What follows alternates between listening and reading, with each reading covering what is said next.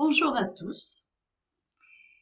Eh bien, il faut que je vous dise que mon papa, qui porte allègrement ses 90 ans, est un cruciverbiste acharné. Mais ce qu'il aime particulièrement, ce sont les définitions euh, qui ne sont pas évidentes et qui font appel à tous les sens que peut avoir un mot. Il me pose donc euh, régulièrement des cols et euh, une des dernières en date est celle-ci. Quel rapport y a-t-il entre le pavillon qu'on hausse au sommet d'un mât et le pavillon de banlieue? Alors, j'ai plongé dans mes livres et j'ai trouvé une réponse. Et à ma grande surprise, euh, ben, avec l'histoire des mots, c'est une réponse qui m'a emmenée jusqu'au papillon. C'est pourquoi je vais vous parler maintenant de la chenille et du papillon. Ces deux mots désignent deux états du même insecte. Ils sont aussi dissemblables l'un de l'autre que les deux aspects successifs de la bestiole. Le nom latin de la chenille était eruga. Il subsiste en espagnol et dans quelques régions du midi de la France. Mais dans l'ensemble de la Gaule, eruga a été remplacé, en latin vulgaire, par canicula, qui veut dire petite chienne, diminutif de canis, le chien c'est parce qu'il paraît que la tête de la chenille ressemble à celle d'un jeune chien. Canicula est devenu par évolution phonétique chenille.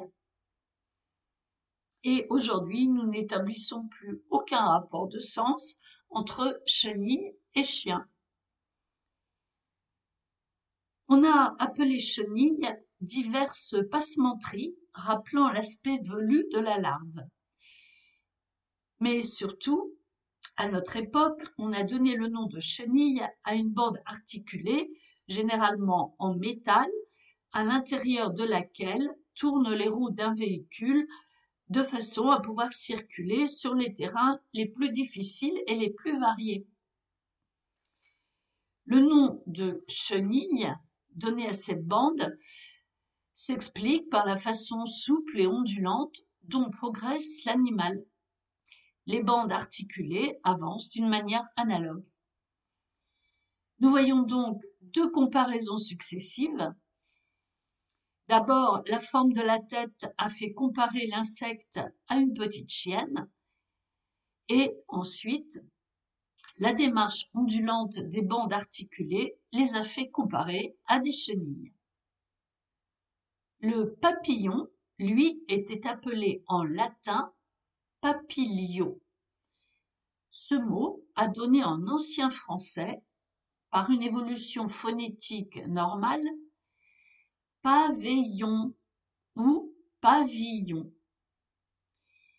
Mais au XIIe siècle, papillon a été refait sur le latin pour désigner l'insecte volant, pavillon ne subsistant que pour les sens figurés.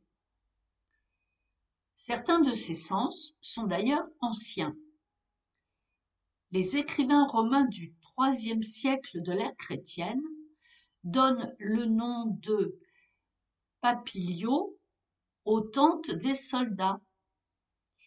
Peut-être les soldats appelaient-ils ainsi plaisamment leurs tentes à cause de la ressemblance des côtés de celle-ci avec un papillon aux ailes déployées. Au Moyen Âge, on continue à appeler les tentes des pavillons. Et ce sens, euh, sans doute à cause de l'étoffe des tentes, euh, a désigné également un dais, DAIS, dès qu'on pouvait trouver au-dessus euh, d'un hôtel ou d'un lit.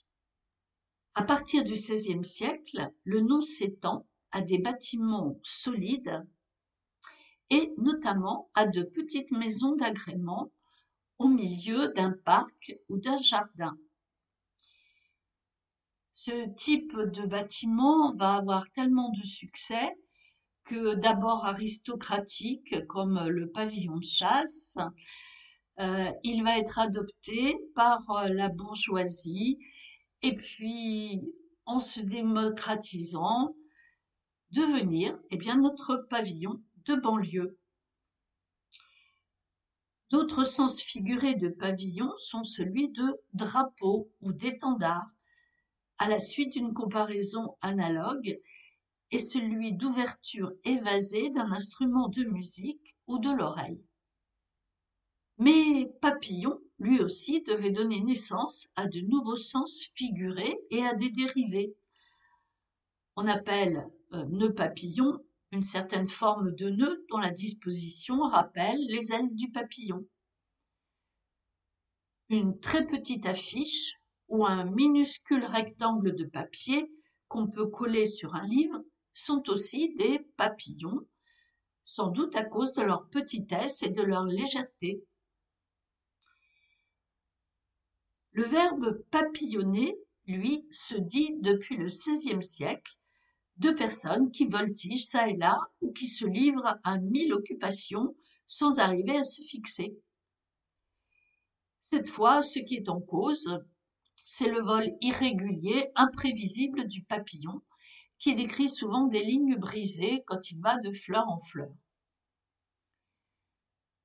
Le nom féminin papillote dit de paillettes d'or et d'argent disposées sur des étoffes et aussi de petits morceaux de papier qui entourent les cheveux que l'on veut friser. Et encore de bonbons au chocolat dont l'enveloppe de papier rappelle cette disposition. Ici, nous trouvons un souvenir de l'éclat et de la forme des ailes du papillon.